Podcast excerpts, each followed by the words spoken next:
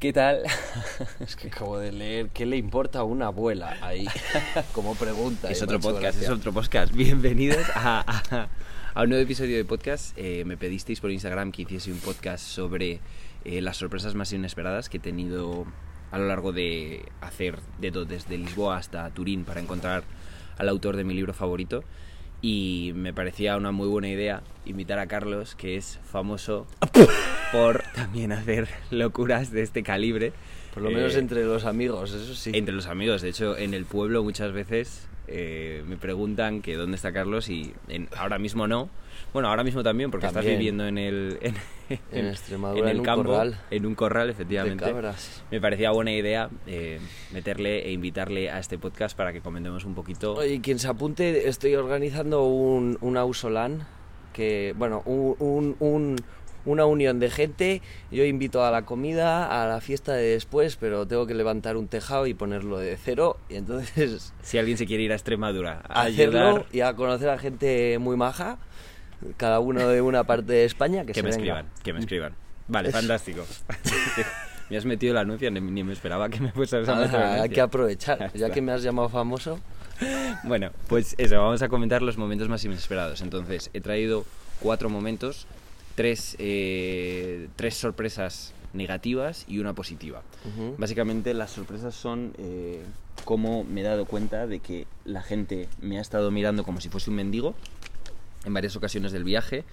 Luego dormir en la calle ya el primer día fue otra sorpresa, otra gran sorpresa inesperada. Eh, cómo la gente te puede llegar a hacer sentir no, te puede llegar a hacer sentir mal cuando haces autostop. Eh, fue otra gran sorpresa inesperada y luego la positiva cómo hacen autostop los franceses. Entonces vamos a irlo desarrollando, pero bueno, muchas gracias por acompañarme en este podcast, Carlos, porque eh, efectivamente también tienes historias Que muy, contar. muy locas, como mínimo experiencia. Sí. Entonces, vamos a empezar por la primera. Eh, le estaba comentando antes a Carlos cómo la gente, cuando estás en formato nómada, cuando no tienes casa, cambia la manera de mirarte. Creo que es algo que no todo el mundo tiene la oportunidad de vivir, porque prácticamente todo el mundo vive en una casa, tal- o sea, en- en un momento o en otro, y si no es en tu casa, es en el Airbnb cuando estás de vacaciones, o es en casa de un amigo, pero cuando no vives en tu casa, llámalo la mochila, llámalo el saco, cambian las miradas. Y ha sido una de las sorpresas más inesperadas porque me hacían sentir como si fuese un mendigo y no lo soy. No lo soy y no era, no era agradable. ¿Tú alguna vez has vivido algo así? Sí, pero el cambiaría el que te hacen sentir así, es más tú te sientes así por cómo reaccionan ellos. Sí, ¿Sabes? sí, sí, sí. En el sentido de que efectivamente, pues, tanto sorpresas negativas como positivas en este aspecto. Mm, En una ocasión, entrando en una pizzería a pedir un poco de, de- de pan, porque como consejo, si algún día tenéis que pedir comida, no pidáis comida, pedir pan, que es la respuesta positiva, es mucho más fácil y normalmente no te dan pan, te dan algo de comer. Sí. Con pan, a lo mejor. Igual te llevas el pan. Y, y de entrar en la, en la pizzería y que, que preguntarles si, me, si tenían un poquito de pan que me pudieran dar y que la persona que estaba al lado de mí esperando su turno para pedir la pizza eh, me dijera que, que, me, que, me, que me compraba él una pizza entera, Sí. ¿sabes? Entonces, O sea, hay momentos positivos, Hay momentos muy en, positivos. Los que, en los que tú pides. eh, nunca he llegado a pedir. os- en mi caso, en mi caso, como Claro. ejemplo concreto de ya mirada- vivir en la, en la, en la algo como todavía más mendigo, ¿no? Pero sí, la mirada de tú llevar tu saco de dormir, ser ya entra bien la tarde y estar en la calle sentado en un banco, la gente llena el espacio en que, que no tiene de información y con los juicios que, de- que haga, O sea, de empieza a tener repente... como eh, prejuicios tuyos. El espacio te refieres a eso, ¿no? No Sí. te conocen, pero ya empiezan a hacer juicios. Claro, tú cuando ves a gente a la eh, ves a personas por la calle, si te paras a observarlas, tiras juicios, ¿no? Mentales, ¿no? Sí, sí, empiezas a tener opiniones. Y en esos juicios, pues a lo mejor si le estás mirando, eh, ves cómo te está mirando y sientes que te está mirando y dices, hostia, este se piensa que soy un mendigo o que vivo en la calle. ¿Y cómo, y cómo te hacías sentir? Más que mendigo, que vivo en la calle. Pues yo en mi caso, como era lo que quería, lo llevaba relativamente bien, Vale, vale. en mi caso. O sea, para mí fue una sorpresa inesperada primero porque no, no nunca he pensado en todo este viaje que fuese un mendigo. Sí que es cierto que he pedido favores, eh, principalmente que me lleven, eh, que me otro. meten, que me metan en su coche para ir donde van ellos, pero nunca he sentido que fue, no lo soy, o sea, pago la comida con dinero, por ejemplo, cuando tengo que dormir en algún lado. O sea, no soy un mendigo, pero ya se me mira o ya se me pone dentro de ese lado y me daba especial pena porque decía, joder, yo por lo menos no soy un mendigo y tengo las facilidades de poder pagar en un momento dado y salir de esto si no si, si se está poniendo la cosa muy fea, pero si la vida de una persona que a lo mejor no tiene techo ya puede ser difícil, si encima con una mirada de, Eso de es. indiferencia, es lo incluso de poner terreno. O sea, me, me estás haciendo la vida más complicada y a lo mejor no me debes nada, pero si ya era la jodida la vida de mendigo, igual que te pongan en ese mundo es aún más, no sé. Me, me permitió conectar. No soy un mendigo, así Eso que es, tengo más facilidades, pero me permitió conectar con su realidad y dije, joder, qué putada, Eso que si ya era difícil, se lo hacemos más difícil. Yo no yo no me salgo del saco, igual Es- nunca he mirado... Esa sería la sorpresa más tocha, que en cuanto el juicio te hace sentir que perteneces a esa a ese colectivo, sientes como hay cierto, vamos, no sé si es la palabra precisa, pero sientes como cierto racismo o clasismo, ¿no? De como tú estás en la calle, Discriminación. discriminación sería más Sí, acertada, quizás. un poco putada, poco putada. Pero bueno, son Entonces diferentes puede momentos. serlo o no serlo, Claro. pero es una putada que sufrir discriminación por serlo. Yo creo que en mi caso era porque llevaba el saco de dormir y estaba a lo mejor tomándome un brick de leche en un Eso banco. es. mm, Pues bueno, eh, igual, pues no es relativamente desacertado pensar eso, pero, pero era, No, no era es. desagradable. No lo es, pero es desagradable sentir que existe esa discriminación, porque tú no te sientes de ese colectivo, pero al parecerlo, de repente ves que ese colectivo vive esa Y discriminación. sobre todo que, que si vas a necesitar algo, o sea, ha habido mucha gente que me ha ayudado durante todo este camino, pero Sí. ninguno que me haya mirado como un mendigo realmente me ha ofrecido ayuda. Eso Am, es. con lo cual Eso es. te, te llevas las ventajas y las desventajas de ser un mendigo, que es un poco putada. Y a veces ni siquiera ser un mendigo, a veces incluso, bueno, el ejemplo que te ponía, que te contaba antes era el hecho de estar en, en Colombia, a- hablar en español, entonces, y dar ese aspecto hacía que la gente rápidamente lo primero que pensase es que era venezolano, que es un poco el, la población inmigrante que tiene Colombia y, y encima O sea, en Colombia la gente se pensaba que eras que yo era venezolano antes de hablar, imagino. antes de hablar incluso. Veían mi aspecto de, de persona eh, latina Sí. y, y a lo mejor me podían escuchar unas palabras en español y decían es venezolano. Y, Y ser venezolano para ellos muchas veces es discriminativo porque el venezolano es el inmigrante de aquel país y es un inmigrante que está huyendo del suyo con muy poco dinero y con muy pocas oportunidades. Entonces muchos tristemente se van a la delincuencia y por lo tanto ya no pertenece solo al colectivo de, de Gente a la que hay que mendigos, ayudar, sino y- gente que te sino puede meter en problemas. Gente que te puede meter en problemas. No sé, y, es- es y entonces les discriminas por si acaso, por ese miedo, y, y si tú lo pareces, de repente te das cuenta de, de esa tesitura en la que viven ellos. fue, fue Es difícil una sorpresa, porque... sin ninguna duda. porque ya te digo, o sea, no, no me lo vi venir y, y- Mm. y, bueno, conecté con esa, con esa realidad en un momento dado. Uy. Un, Un rabi largo. Mírale. tenemos un rabi largo aquí, en el, encima del árbol, que, del que estamos debajo. Eh, la segunda sorpresa inesperada que me llevé fue el tema de dormir en la calle. He dormido en la calle en ocasiones anteriores, pero, pero nunca solo. Y fue especialmente desagradable por la inseguridad, por el saber que tienes que cerrar los ojos durante seis horas y que no sabes en qué circunstancias lo vas a abrir. Eh, no sé, es muy poco descanso. Fue muy desagradable, la verdad. No me, no me vi venir eh, dormir en la calle. Sé que tú también lo has hecho también. ¿Cómo viviste la experiencia? Pues yo en este sentido he tenido, vamos a decir, emocionalmente o, o mentalmente mayor facilidad, creo que tú, creo, porque, Para mí fue duro, la verdad. porque me gusta mucho el montañismo, entonces he dormido mucho en el campo el, y lo que no había hecho tanto o lo que no he hecho tanto ha sido dormir en la calle en ciudades, por ejemplo.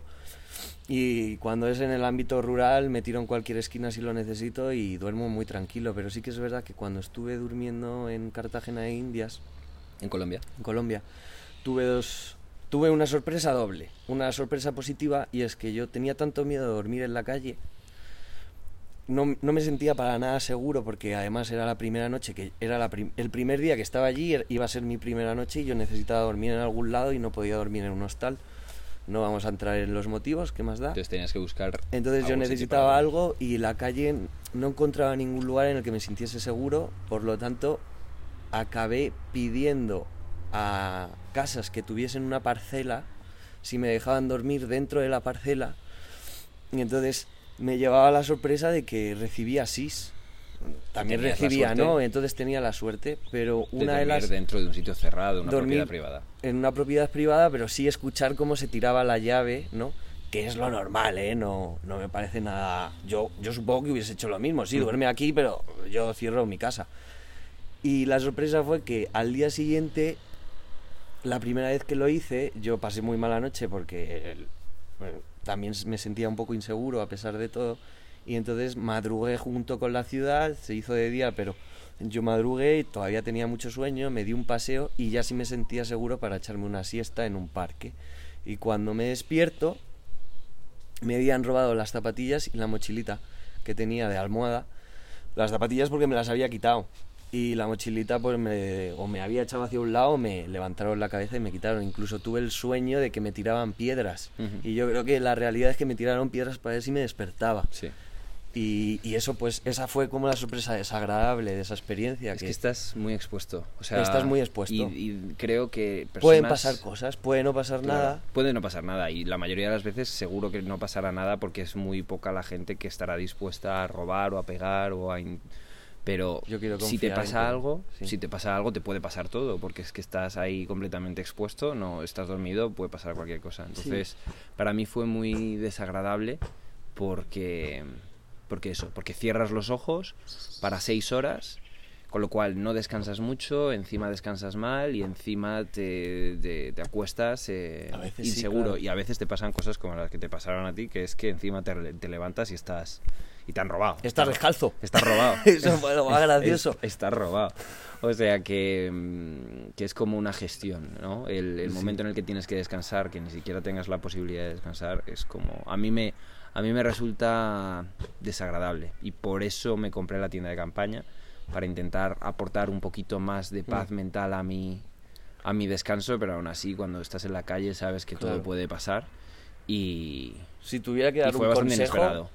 Yo diría que es mucho más sencillo, o a mí me resulta mucho más sencillo hacerlo en un ámbito un poquito más rural. Sí, sí, sí, y que para mí hacerlo en también. la ciudad. Para mí también. En o la sea, ciudad supongo que habría que preguntar consejos a la gente que lo hace. Sí, sí. Igual incluso dormir con una persona que ya duerme ahí de habitual y te dice, pues Eso mira, es- duerme aquí igual conmigo. podría pero ser una idea, ¿eh? pero no lo sé. Fue, fue difícil, fue difícil, pero bueno, ahí estuvo. La tercera sorpresa más inesperada que tuve fue que cuando yo hago autostop, pues me llevo todo tipo de respuestas. Me llevo los sís, me llevo los nos, me llevo... Qué fiesta eh, de Rabilargos, perdona, ¿eh? me llevo las me llevo lo- la, la indiferencia de las personas pero hay una respuesta muy en concreto que me llevo que va a ser difícil de expresar a través del podcast pero lo voy a intentar que es cuando yo hago contacto visual con un coche y el coche y la persona que va dentro del coche en vez de decirme no o en vez de decirme perdona no o en vez de mm, pasar de mí o cualquier cosa Hmm. me dice que no con el dedo y con unos ojos que vienen a decir de de- en un lenguaje no verbal eh, no no voy No o sea, mola lo que estás no haciendo. mola lo que estás haciendo y me, y me hace sentir mal que creas que yo voy a jugar a tu juego nunca metería algo tan malo como tú dentro de mi coche o sea son como muchos Puede ser, mensajes sí. juntos pero al final tú esa persona lo único que te ha dicho es que no pero al final tú te quedas con una sensación de decir, pero ¿qué pasa? ¿Que soy, soy una mala persona o, o soy peligroso? Creo que es el- la manera que tienen ciertas personas con ciertas, con ciertas inseguridades de decir no de una Mm. manera muy contundente e incluso ellos ganar como confianza en sí mismos diciendo, fíjate, la situación tan peligrosa que he evitado lo he hecho con mucha determinación y con mucho, y con mucho aplomo. Pero a, a ti, o a mí en particular, cuando me dicen este tipo de nos, me hacen sentir que a lo mejor no estoy haciendo lo que tengo que hacer, a lo mejor estoy haciendo algo peligroso. No sé, es desagradable, la verdad. No me lo, no me lo vi venir y, y no, y no fue fácil ver como, pues eso, eh, algunos de los nos que me tiran no es un no te voy a coger, sino un eh, eres un eres un peligro eh, y me ofende que creas que voy a jugar a tu juego peligroso. Cuando yo no lo soy, igual si, si fuese peligroso, pues sí. Entonces Mm. me, me dejó como un poco me dejó como un poco así, no sé si sabes a lo que me refiero. Sí, totalmente. Efectivamente hay miradas que sabes que tienen mucha información detrás y toda esa información es un poco libre de interpretación y por un lado y por otro lado no es tan libre por- porque ves cómo es esa mirada y sientes cómo te llega esa O sea, esa persona te quiere enviar ese mensaje. Te quiere enviar un mensaje en el que tú te sientes mal por estar haciendo lo que estás haciendo cuando no tienes ningún tipo de, de maldad en el acto, ¿no? Entonces, pues sí, a mí- yo cuando lo he vivido me parece muy incómodo, pero uf, a la vez es que hay mucha más gente que o es indiferente o, o la mirada es positiva, ¿no? Sí. Es una... no puedo. Eso es pero cierto. me encantaría poder, ¿sabes? Sin duda son la minoría. Es la minoría, pero cual- sí que tampoco mola que Claro. sea la minoría, porque además no entiendes de dónde nace. Bueno, sí, qué carajos, y antes también lo hemos estado hablando. Depende del país, depende de los prejuicios, depende de si consideran que es peligroso, depende de si en el país es prohibido, está prohibido o no, depende de la zona. Cambia mucho, o sea, geográficamente cuando haces eh, autostop te mueves muy rápido y vas viendo diferencias. Eh, pero bueno, estos sí que son casos más aislados de personas que yo hago la lectura Claro. de tienen ciertas inseguridades. Sí, Igual a lo mejor hasta han tenido un problema real en el pasado con una persona haciendo autostop. Yo, o sea, no, no, no critico ni, ni... O sea, me parece bien que una persona Claro. no me coja. Igual no tan bien que me hagas sentir mal o, o peligroso o una mierda por hacer una cosa así, pero lo que decías tú, o sea, mm, la mayoría será un no normal o indiferencia o incluso un sí. Esto es puntual, pero, pero bueno, hay Pero veces pasa, que pasa. estás tantas horas en la, en la carretera tan, intentando tal, no sé qué, que ese, ese no de no eres una mierda, no, no te metas en mi coche, eh, hay veces que cuando ya estás cansado, pues, eh, pues Claro. te, te sientas especialmente mal. sí, es un hecho. Pero No, bueno, pero bueno, pero bueno. El cuarto punto, la sorpresa eh, más inesperada, tiene mucho que ver con este tipo de nos y es el contrario, porque esta es la sorpresa inesperada más positiva que me he llevado en el, en el viaje. Los franceses, lo cierto es que tienen mucha fama y por desgracia no mucha fama de cosas muy buenas, pero según crucé el- la frontera, o sea, los franceses para hacer autostop son absolutamente excelentes, son majísimos. Una predisposición muy chula, ¿no? No lo sé, yo no lo he vivido, claro, pero... Pero alguna vez has visto las diferencias entre... Sí. Y no tiene por qué ser haciendo autostop, sino que a lo mejor estás zonal. haciendo algo, estás haciendo algo en particular en un sitio, puede ser más o menos difícil, Mm. pero de repente te vas a otro sitio, continúas haciendo exactamente la misma cosa y dices, coño, qué fácil es aquí. Claro, claro, claro, y, y eso da gusto, efectivamente. En zonas turísticas es muy sencillo. Y sales de la zona turística y olvídate. Hacer autostop. Hacer autostop muchas veces olvídate, o pasan muchas horas, o al revés, en zonas rurales es muy sencillo. Si estás en plena capital, para que se pare a alguien, ¿sabes? Y trata de hacer autostop en una autopista. Como no lo intentes hacer en una rotonda o en la entrada de la autopista. También es muy difícil, ¿sabes? Pero Pero eso a mí me gusta, la verdad, porque es- vienes, vienes de hacer callo en otros sitios y si de repente te lo ponen fácil, claro, buah, Es como buenas. buffet libre, claro, es como Sí. buffet libre. Y con los franceses he tenido esa sensación. O sea, he pasado de que no es fácil hacer autostop, pero tarde o temprano lo consigo, a en Francia hacer autostop. O sea, literalmente casi todo el mundo me dice o no, perdona, o no, pero con una sonrisa, o se ríen, o, o voy Sí. para otro lado. Incluso los camioneros, que son los que más razones tienen para no subirte eh, en la cabina del camión porque hay muchísimo riesgo eh, para ellos, que pierdan la carga, que les atraque, que no sé qué, no sé cuántos.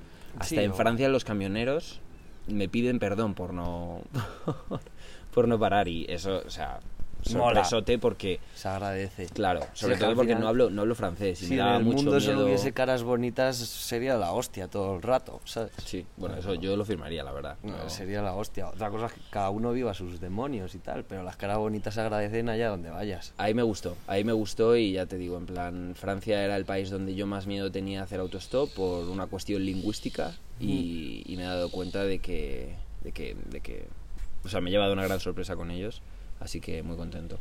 De todas estas cosas que hemos hablado, ya para finalizar, ¿cuál, cuál dirías que a ti sería la que más te hubiese sorprendido? Aparte de los rabilargos, Aparte de los rabilargos que tenemos por aquí. yo quiero hablar de los rabilargos al final. Eh, porque os quiero contar algo que es muy interesante de ellos, si me dejas. Porque además Se nos una- está alargando esto, pero sí, una venga, historia dale. muy chula de, ¿Cuánto de los es? capibaras estos. ¿Cuánto, cuánto? Nada, pues de los capibaras me hizo mucha gracia eso de no sé si estoy en el país de los capibaras o estoy en otro país, ¿sabes? Pues, Pues estamos en el país de los rabilargos, porque los pájaros, Sí. Eh, vamos a decir que las agrupaciones de pájaros se llaman colonias. Con Sí. agrupación me refiero a los territorios donde viven. Entonces Vale. la, la colonia de rabilargos más cercana a la que existe en España Sí, actualmente está en Asia. vale. Entonces es muy curioso que en España haya rabilargos porque la siguiente colonia es Asia. Sí. Y dentro de la ornitología.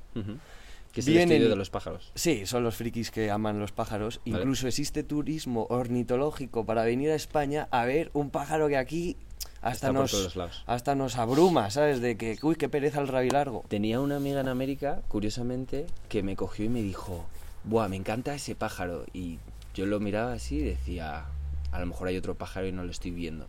Y decía, no, no, el rabilargo. Y yo decía, no me lo puedo creer. O sea, que efectivamente los rabilargos deben de ser bonitos. Sí, deben de ser Deben bonitos, pero para nosotros son pero para nosotros es como normales. Claro. Bueno, pero de todas maneras eso no entró en el, en el viaje.